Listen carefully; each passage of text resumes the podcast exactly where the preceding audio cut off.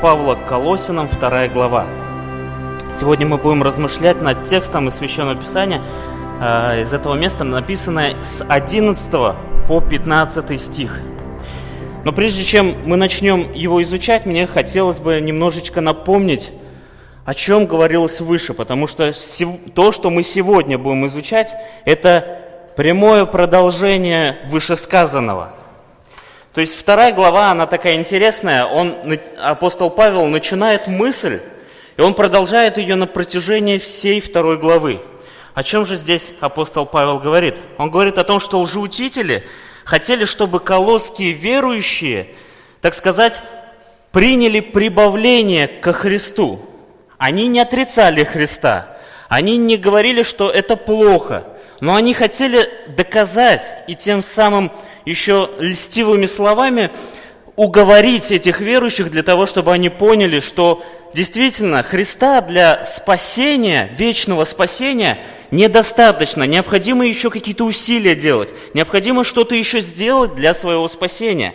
И для этого тут апостол Павел такими яркими красными лампочками на всем протяжении второй главы показывает вот эти опасности.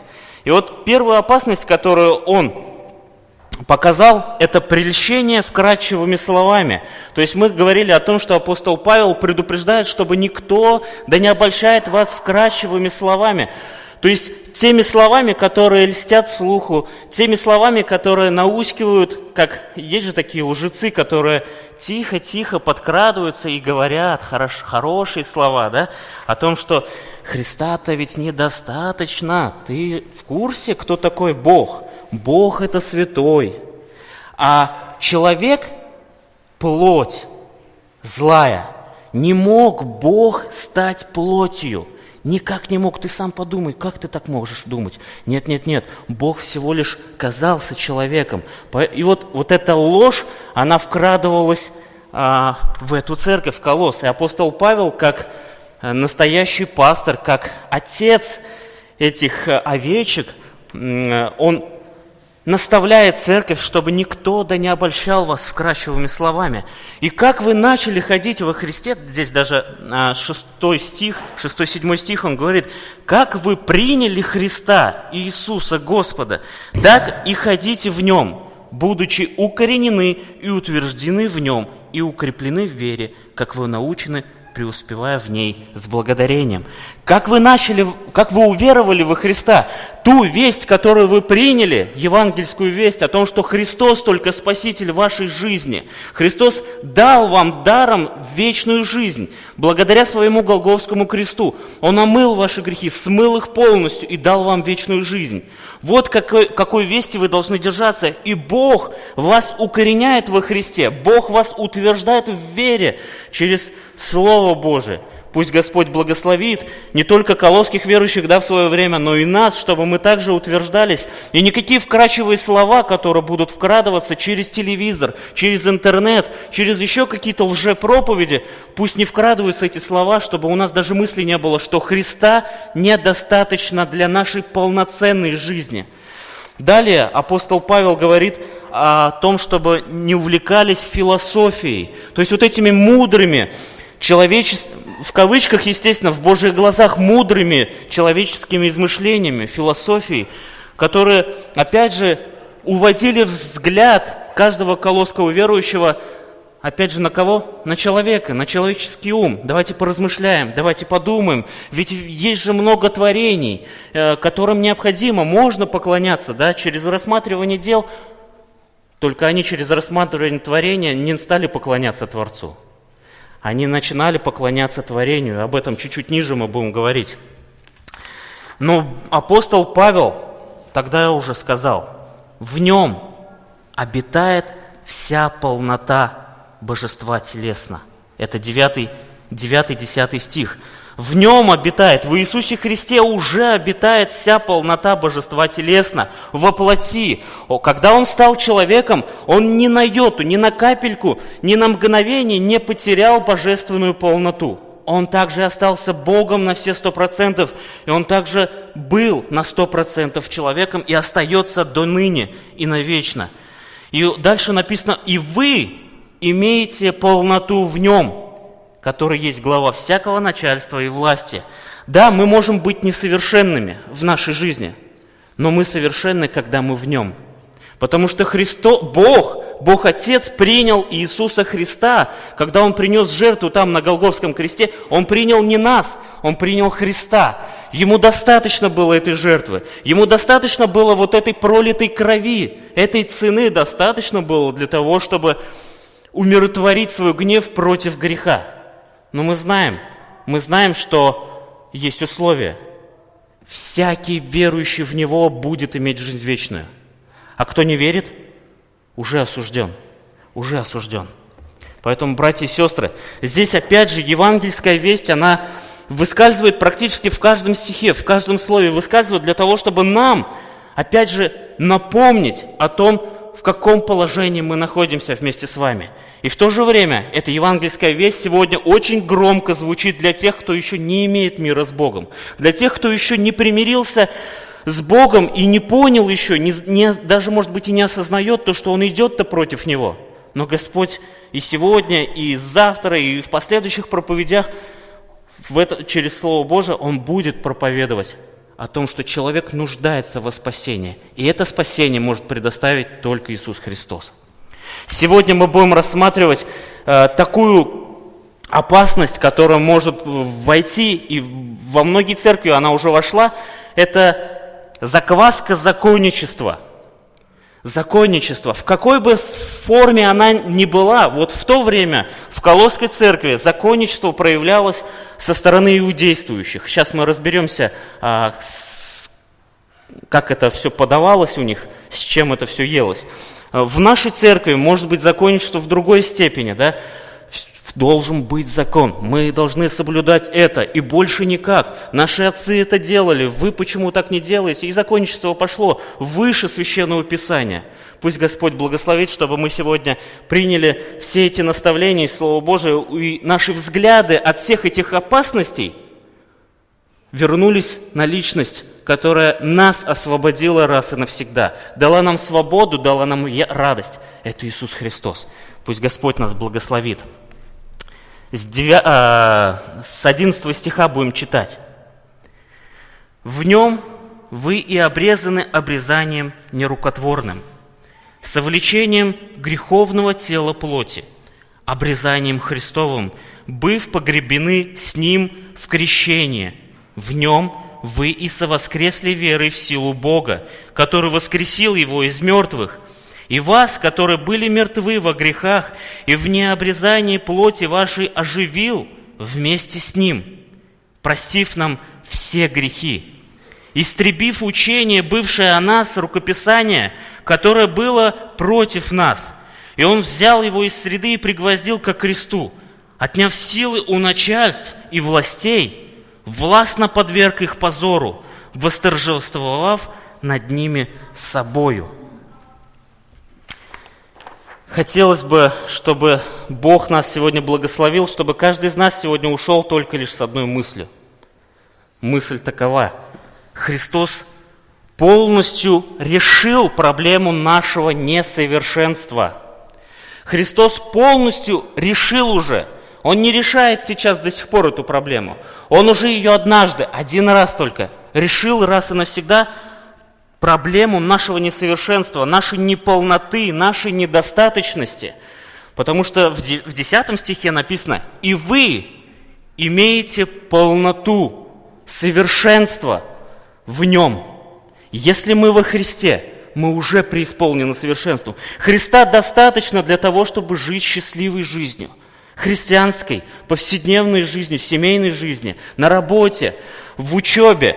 Христос достаточен во всех сферах нашей жизни. И пусть Господь благословит, чтобы мы пораньше поняли эту истину и благодарили Его за все, то, что Он делает к нам, по отношению к нам каждый день. Христос полностью решил проблему нашей нашего несовершенства. И здесь вот с 11 стиха написано, «В нем вы и обрезаны обрезанием нерукотворным, совлечением греховного тела плоти, обрезанием Христовым». Вот нам немножечко тяжело э, понять, что это за обрезание такое. В чем оно заключалось? Мы читаем в Ветхом Завете, когда Бог Аврааму дал заповедь, да, такую, чтобы весь мужской пол обрезывался. Но нам это тяжело понять все равно. Зачем, почему, с какой целью вообще все это было. Я лишь могу только зачитать то, что я прочитал в одном месте об обрезании. Обрезание – это типичный ритуал иудаизма. Это небольшая хирургическая операция, во время которой удалялась крайняя плоть младенца мужского пола. Духовное значение, это физическое значение, да, то есть они должны были это делать, Бог заповедал. Духовное значение обрезания – это смерть плоти или отказ от злой, испорченной, невозрожденной природы человека. И, к сожалению, а, мы видим во всем Ветхом Завете, и переходит это на Новый Завет до наших дней, к сожалению, еврейский народ уделил особое внимание только лишь физической части обрезания. Внешнее действие, физическое действие. Они соблюдали обрезание, но они ни капельки не задумывались о духовном значении обрезания. Они не, не задумывались о том, что их духовное состояние сейчас находится на нуле, потому что они полагали всю уверенность своего спасения, своего примирения с Богом на физическое обрезание. Они утверждают, многие из них утверждали, что каждый, кто имеет обрезание, автоматически примирен с Богом. То есть, другими словами, что? Христос пришел напрасно. Еврейский народ уже давно спасен, уже давно примирился с Богом, да? Но мы видим, что Христос, сам Бог, пришел и этим самым доказал, что то, на что у вас были основания для вашего спасения, для вашего примирения, это есть ложь. Да, я вам дал, это повеление, этот закон. Но вы уделили внимание форме, вы уделили внимание закону и убрали ваш взор от самого главного, о том, что вы во грехах находитесь. Вы находитесь в том состоянии, которое идет против моей природы, идет против моей сущности. Вы злы по природе, вы от юности злы, вы от юности греховны, вы находитесь в противлении мне. И мне не нужны ваши э, приношения, мне не нужно, чтобы вы топтали мои дворы, говорит Бог в послании, э, в книге Исаия. Он говорит, мне это все не нужно, потому что вы устами близко ко мне, но сердцем вы далеко от меня. Закон, весь закон должен был одну только лишь цель соблюдать. Взять человека и привести его к кому? Ко Христу. Закон должен был показать, что человек несовершенен, и он сам не может добиться спасения. Он сам не может добиться совершенства. Человек не может, и закон должен был это осуществить. Но еврейский народ увидел полноту в, э, законе, увидел полноту вот в этой заповеди обрезания. И поэтому многие из иудействующих приходили в эти церкви, в колоссы, а колоссы это кто? Это это язычники, это не иудействующие, они не знают культуру евреев, они не знают того, что у них было в Ветхом Завете, да, написано, того, что мы знаем через чтение Ветхого Завета. Они не знали ни культуры, ни действий каких-то, ни законов. И в то же время иудействующие приходили в церковь, которая уже уверовала во Христа, и говорили, понятно, что вы во Христа уверовали, понятно, но у вас еще должно быть одно действие – обрезание – Ребята, вы примиритесь и станете членами а, тела Христ... Божьего только лишь через обрезание. Но мы сегодня уделим особое внимание духовной сфере, духовному значению обрезания. Обрезание символизировало нужду человека в очищении сердца от грехов полностью – Ветхий Завет показывал, что пролитие крови этих тельцов, козлов, оно только лишь давало временное действие до следующего греха. Они согрешили, приносят жертву, покрыли грех. Согрешили, приносят жертву, покрыли грех. Это было несовершенное действие. Эти знаки указывали только лишь на то, что когда-то придет тот и совершит вечное действие, единоразовую кровь Он прольет. Один раз совершит действие, и это будет раз и навсегда. И мы уже свидетели того, что это уже произошло. Это произошло на кресте Голгофы, когда Христос осуществил этот акт примирения человека с Богом. И каждый, кто верит в это, становится соучастником всех действий, которые произошли там на кресте Голгофы.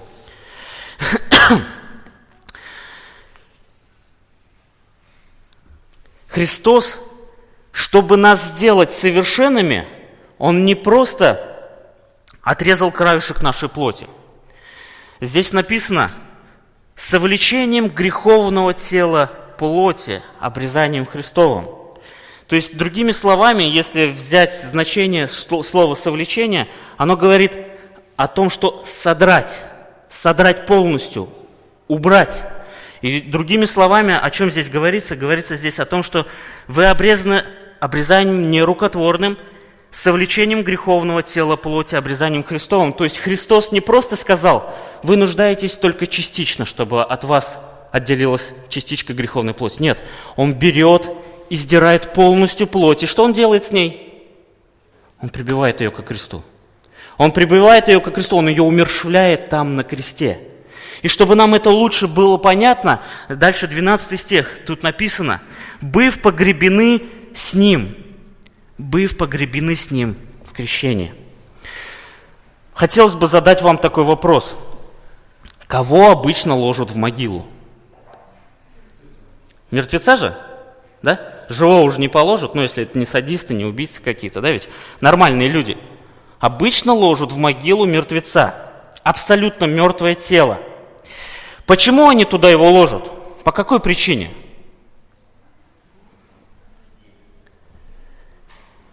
Потому что с этим телом уже нечего делать. А врачи уже все сделали. И они поняли, что они ничего не могут. Тело уже не вернуть к жизни – и поэтому это тело необходимо похоронить. Оно больше ни к чему не пригодно, как только лишь похоронить его, погребсти.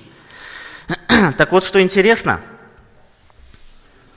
с нашим телом духовным уже нечего делать. Мы духовно мертвы, об этом мы чуть-чуть еще ниже поговорим. Мы духовно мертвы. И единственное, что с нами необходимо делать, вот, вот закон есть. Возмездие за грех – смерть. Наказание за грех – смерть. Если тело греховное, если оно лежит бездыханное, если оно не может ничего сделать для того, чтобы спастись, его единственное будущее только лишь в аду. И здесь дальше написано, «быв погребены с ним в крещение». В крещении это не то чтобы то водное крещение, которое мы предполагаем, да, то, что мы привыкли. Слово крещение у нас сразу ассоциация. Там на речке преподают крещение для того, чтобы доказать всему видимому и невидимому миру, что я примирился, я стан, стал Божьим детем. Здесь крещение означает о нашем соучастии в этом погребении. То есть, другими словами, быв погребены с Ним в крещении, в нем вы и совоскресли веру и силой Божией, которой Он воскресил его из мертвых. Мы ста... Если мы верим в то, что Иисус Христос действительно за наши грехи умер там на кресте, умер, распял плоть нашу там. Если мы в это верим, то мы соучастники этой смерти. И еще самое главное и самое радостное э, весть о том, что мы не просто там умерли и все. Еще самое радостное то, что мы вместе с Ним и воскресли. Мы соучастники Иисусового воскресения. Мы соучастники того, что Бог воскресил Христа вместе с нами из мертвых. Он дал нам жизнь вечную благодаря личности Иисуса Христа, благодаря тому, что Он сделал там на кресте Голгофы. Бог все сделал для того, чтобы каждый из нас имел жизнь вечную, жизнь вечную. Только Он мог реанимировать это, э, дать нам новую жизнь. Только Бог это мог сделать. И вас, в 13 стихе написано, и вас, которые были мертвы во грехах, и в необрезании плоти вашей оживил вместе с Ним, простив нам все грехи. Вас, которые были мертвы во грехах. Что интересно, дорогие братья и сестры, сегодня весь этот мир лежит во грехах. Весь этот мир А, как бы это сказать, весь этот мир полностью мертв. А что сделают с мертвецом? Мертвец обычно лежит, он не дышит, ничего не может сделать, он не может пошевелить пальцем, чтобы указать на то, что «спасите меня, спасите меня». Нет у мертвеца такого действия. Он лежит и пассивно дожидается того, чтобы его погребли. Что делает этот мир? Что делали мы в свое время, дорогие братья и сестры? Мы также лежали и ничего не могли сделать для того, чтобы нас спасти. Мы не могли ничего сделать для того, чтобы примириться с Богом благодаря своим делам. Мы ничего не можем, потому что мы мертвецы, и тут это написано. Вас, которые были мертвы во грехах. естественно, чего мы дожидались в свое время?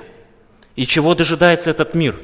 Они лежат и пассивно ожидают того момента, когда их здесь физически погребут, а там будет смерть вторая, когда они будут брошены в озеро огненное, там, где будет плач и скрежет зубов. Страшно, да ведь? Страшно то положение каждого мертвеца, которое, которое есть в этом мире – но, дорогие братья и сестры, хотелось бы вам рассказать радостную новость, напомнить вам радостную новость, чтобы эта радостная новость вдохновила каждого из нас идти и проповедовать этому миру о Христе, знакомить каждого мертвеца с личностью Христа, который оживит их и даст им новую жизнь, даст им себя. Пусть Господь благословит, чтобы вот эта евангельская весть, она нас вдохновляла сегодня и подзаряжала на то, чтобы мы шли в этот мир – естественно, не сами шли, шли, а, обсуждая все эти моменты со Христом, чтобы Он шел в этот мир и рассказывал этому миру о себе. не, не все так мрачно, потому что Христос вместо нас уже умер на кресте. Вместо нас Он умер на кресте, простив нам все грехи, абсолютно все грехи. Я э, помню в свое время общался с одним человеком, который все время переживал. Вот у него почему-то ну, и как у каждого из нас, были подразделения на грехи. Были грехи, которые понятно, что простились, но были грехи такие, которые, как он говорил, даже Бог, даже Богу было стыдно смотреть в сторону этих грехов. Вы представляете, человек так говорил, и он в это верил, и он не находил утешения своей душе. Он все время переживал о том, что понятно, я примирился с Богом, но вот есть у меня за спиной такой грех. Мне стыдно о нем говорить, а Богу тем более стыдно в его сторону даже смотреть. Но что интересно, Слово Божие, оно не подразделяет грехи на мелкие и крупные. Грех, он и есть грех. Промашка и есть промашка. И вот Бог говорит о том, что Он простил нам уже все грехи. Абсолютно все грехи нам уже прощены благодаря Иисусу Христу, благодаря тому, что Он уже сделал однажды там на кресте. Он не просто умер, но Он еще и воскрес. Воскресение о чем нам говорит? Воскресение Иисуса Христа говорит нам о том, что цена заплачена, и тот, кому была цена эта привнесена, святому Богу, доволен, доволен. И здесь даже написано, что Бог оживил его из мертвых вместе с нами. Мы вместе с Ним, то есть, были воскрешены. Это радостная новость, которая дает нам понимание о том, что мы уже являемся спасенными людьми, что мы уже являемся детьми Божьими, и мы уже имеем эту жизнь вечную. Мы уже являемся теми живыми личностями, которые, которых сделал нас Бог, которыми сделал нас Бог. Что интересно, Бог умертвил нашу старую природу, доказав и показав, что ничего с этим телом уже не сделаешь. Его необходимо погребсти. С ним уже не, его не надо исправлять. Ему не надо подрисовывать румянец на лице, чтобы люди проходили и говорили, о, немножечко живой. Или слезу пустить. Да, есть какие-то как, признаки, да, спасибо, признаки жизни какие-то есть. Нет, Христос, не, э, грубо говоря, Христос не занимается ерундой. Он взял нашу греховную плоть, содрал ее и прибил ее на кресте, для того, чтобы эта плоть была полностью умершлена там на кресте. И что он сделал? Он воскрес из мертвых, дав нам новую жизнь, дав нам, дав нам новое тело, дав нам новое сердце, дав нам ум Христов. Теперь мы уже не свои, теперь мы Христовы, потому что Христос и есть наша жизнь. Пусть Господь благословит каждого из нас, чтобы это понимание было у каждого из нас, что мы теперь не свои, мы теперь, мы теперь не принадлежим себе. В послании к Колоссянам, о, Коринфянам написано, что вы – это храм Христа, вы храм Господа нашего.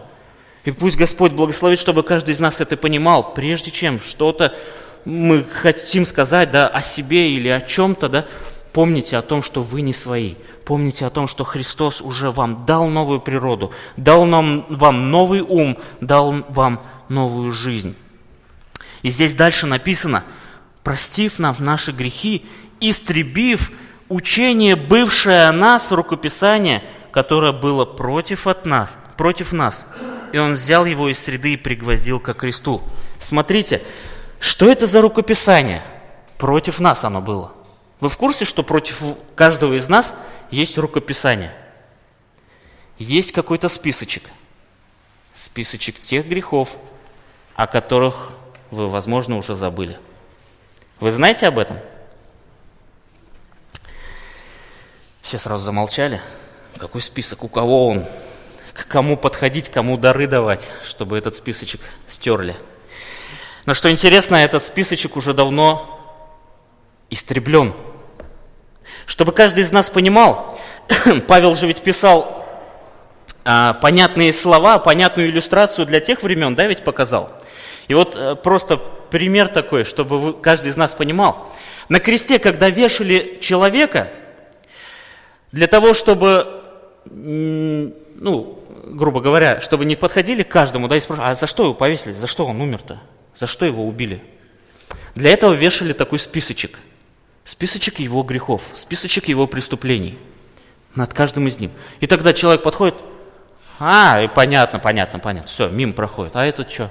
Ох ты, еще мало то, что прибили. И вот этот список, ну, это пример он такой приводит, да, про этот список. Но что интересно? Что интересно, что сделал Бог?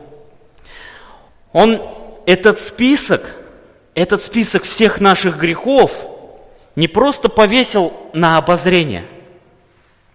Здесь написано в 14 стихе самое первое слово. Какое оно? Истребив. Другими словами, стер, удалил. Как это еще сказать, чтобы мы поняли, что этого списка теперь нету? Любое слово, которое вы можете применить для того, чтобы понять, что списка больше нету, применяйте. Пусть это для вас будет каждого понимание такое. Списка больше нету. Список был пригвожден на кресте. Смыт кровью Иисуса Христа каждый грех. И что интересно – его нету ни у кого этого списка. Бог омыл грехи, Бог очистил наши грехи. И сейчас нету такой нужды, чтобы мы вспоминали, так, а может быть я еще что-то где-то согрешил, может быть я еще за что-то не попросил у Бога прощения. Неважно. Если вы примирились со Христом, если вы поверили, что абсолютно все грехи там были на кресте прибиты и смыты кровью Иисуса Христа, вот что должно быть для вас радостной новостью. Что теперь уже нету ни у кого этого списка. Нету никого, кто может к вам подойти и сказать, а ты в курсе? Не превозносись. Ты что так хорошо ходишь-то прямо? Ты бы немножечко голову приопустил, я же ведь о тебе знаю много чего.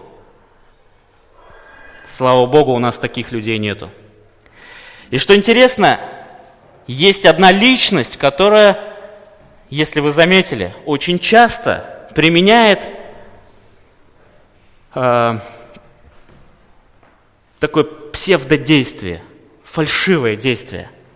Это дьявол, который, когда вы согрешаете, где он находится в этот момент, когда вы только согрешили? Он тут как тут. Он не звонит вам, чуть-чуть попозже подъеду, поиздеваюсь над вами, я сейчас где-то там на Гавайях. Нету такого. Он тут как тут. Знаете, с чем наверное, там еще кривыми почерком, да, написано. Это я уж так э, утрирую, вы уж простите, но чтобы просто было понятно. Для каждого из нас это такая картина. И со списочком подходит. Смотри, ты сейчас согрешил. Как ты можешь сейчас падать на колени перед святым Богом? Как? Ты что делаешь? Бог на тебя даже не посмотрит сейчас.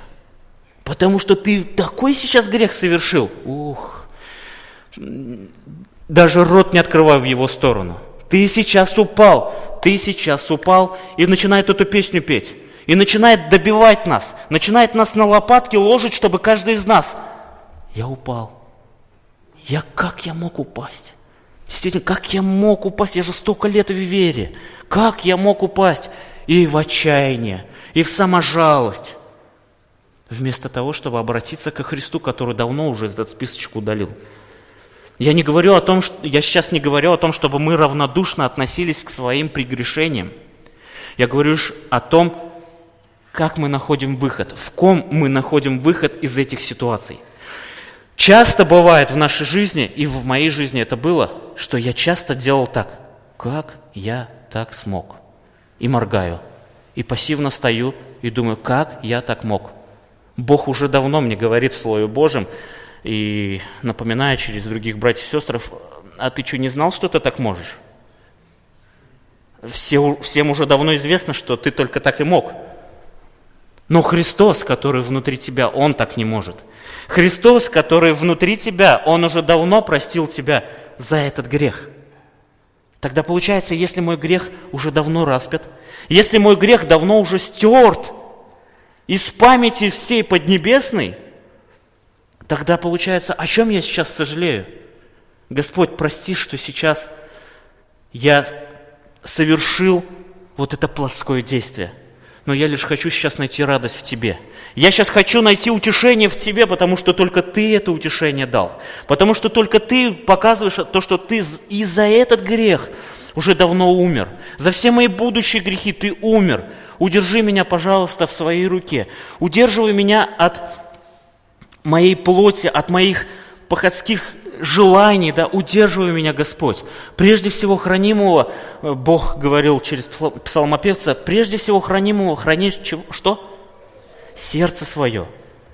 Прежде всего хранимого храни сердце свое. Пусть Господь благословит, чтобы вот это слово, слово, которое есть наполнитель нашей жизни, нашего сердца, чтобы Он наполнял наши сердца, чтобы мы каждый день не шли к Слову Божьему. Так, сегодня 21 число я сегодня должен прочитать такую-то главу по такую-то. Прочитал, галочку поставил, хорошо. Пусть Господь благословит, чтобы вот этот наполнитель, он был живительным, живительной водой для каждого из нас. Ведь чем наполнено сердце, то оттуда и вылазит, да ведь? Если я наполняюсь мирскими действиями, да, тому, чему этот мир делает, действия, да, какие-то желания, какие-то э, статусы какие-то в этом мире – я, естественно, к этому и буду стремиться. Это и будет исходить из меня. Это и приведет меня к греху, причем быстрому. Но если я буду наполнен жизнью, которая исходит из этого слова, если я буду наполнен Христом, который здесь раскрывается через это слово, ну ничего другого из этого сердца-то и не выйдет. Ничего другого, если мы находимся в личных, близких взаимоотношениях со Христом, ничего другого не выйдет из нас. И что интересно, дорогие братья и сестры, здесь дальше написано, он отнял этот список, он уничтожил против нас рукописание, отняв силы у начальств и властей, властно подверг их позору, восторжествовав над ними собою. Вы представляете эту картину, когда Иисуса Христа прибили ко кресту? Представляете картину духовного мира, который желал чтобы Иисус умер. Умер. Каждый из них желал, потому что они думали, что Христос, если умрет, все. Ну что дальше, дальше-то может быть? Что может быть дальше? И дьявол, наверное, себя считал на тот момент самым искусным врагом Иисуса, самым лучшим антихристом себя считал, потому что он, знаете, что сделал? Он же ведь не язычников применил для того, чтобы Э, они приговорили Иисуса к смерти. А кого он применил для этого? Народ Божий. Божий народ, израильский народ применил для того, чтобы они взяли и убили Мессию. Они взяли и убили Мессию. И, наверное, в тот момент, когда Христос умер, наверняка сатана восторжествовал. Наверняка сатана шел с шествием своих демонов, да, и торжествовал. Я победил, я победил. Недолго торжествование было. Недолго. На третий день Христос воскрес из мертвых, доказав то, что все, то, что ты делал, пусто. Я победил грех, я победил смерть, я победил плоть, я победил тебя, я победил абсолютно все, я искупил абсолютно весь мир на зло тебе. Почему? Потому что ты должен был знать, что я Бог.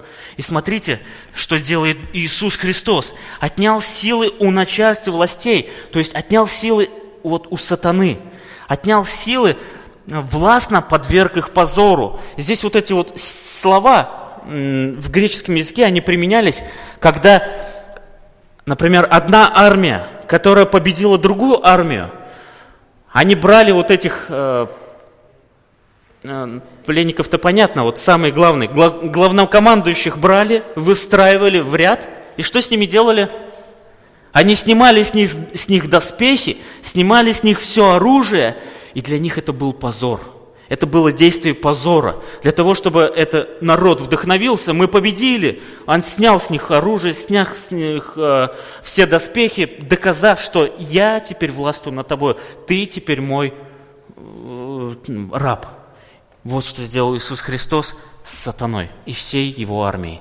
Вот что сделал Бог. Он подверг их позору. Он отнял у них силы. Он восторжествовал над ними собою. Братья и сестры, это же ведь радостная новость, да, что мы находимся в армии Иисуса Христа. Нам не надо сражаться сейчас, нам не надо думать о том, что а, а где то оружие, а где сейчас вот какие навыки получать. Навыки – это Слово Божие, оружие – это Слово Божие. Жизнь и полководец наш Иисус Христос, Он недалеко от нас, Он в каждом из нас. Здесь апостол Павел говорит в первой главе, 27 стихе об этом. Полководец в каждом из нас, Он уже победитель. И поэтому пусть уныние, которое может прийти со стороны сатаны с псевдосписком против вас, пусть вас не вводит в э, вот эти ситуации в уныние. Пусть Господь благословит, чтобы каждый из нас помнил, кто победил, кто победитель, кто уничтожил нашу плоть раз и навсегда и воскресил из мертвых нас вместе со Христом. Будем помнить о том, что против нас нету никакого списка, против нас нету никаких грехов, потому что Христос раз и навсегда пригвоздил этот список и омыл этот, смыл этот список кровью своей там на Голгофе. И Бог отнял силы у властей, э, у сатаны, отнял эту силу, подверг их позору, восторжествовав над ними собою. Будем помнить об этом. И хотелось бы закончить проповедь словами, которые начинаются в 16 стихе. Итак, никто да не осуждает вас. Итак, никто да не осуждает вас. Нету таких людей, нету такой личности, которая может против вас, если вы находитесь в семье Иисуса Христа, против вас нету никто, никого, кто бы мог осудить вас. Помните об этом. Пусть Господь благословит, чтобы эта радостная новость, она приводила вас вот в это торжественное состояние, чтобы каждый из вас приходил ко Христу каждый день и говорил, Христос, я сегодня хочу, чтобы Ты через меня проповедовал любому человеку Слово Свое, чтобы каждый человек встретился не со мною, не с моим умением рассказать Евангелие, а чтобы каждый человек встретился с Тобою, с живительным Иисусом, чтобы каждый из них был воскрешен Твоим действием, Твоим Евангелием, Твоей радостной новостью. Хотелось бы обратиться к, тем людям, которые еще не имеют мира с Богом, которые еще находятся во власти сатаны, которые еще находятся в состоянии мертвости. Помните о том, что вы ничего сделать не можете для того, чтобы спастись. Никакие ваши действия, ваши действия не могут быть направлены в акт примирения со святым Богом. Ничего, потому что вы мертвы, помните об этом. Но есть тот, кто оживил, кто умертвил вашу плоть и оживил вместе с ним Иисуса Христа. Помните о, о том, что только Христос является для вас жизнью. Помните о том, что только во Христе закрыто все прощение. Потому что дар Божий – это жизнь вечная только во Христе Иисусе Господе нашем.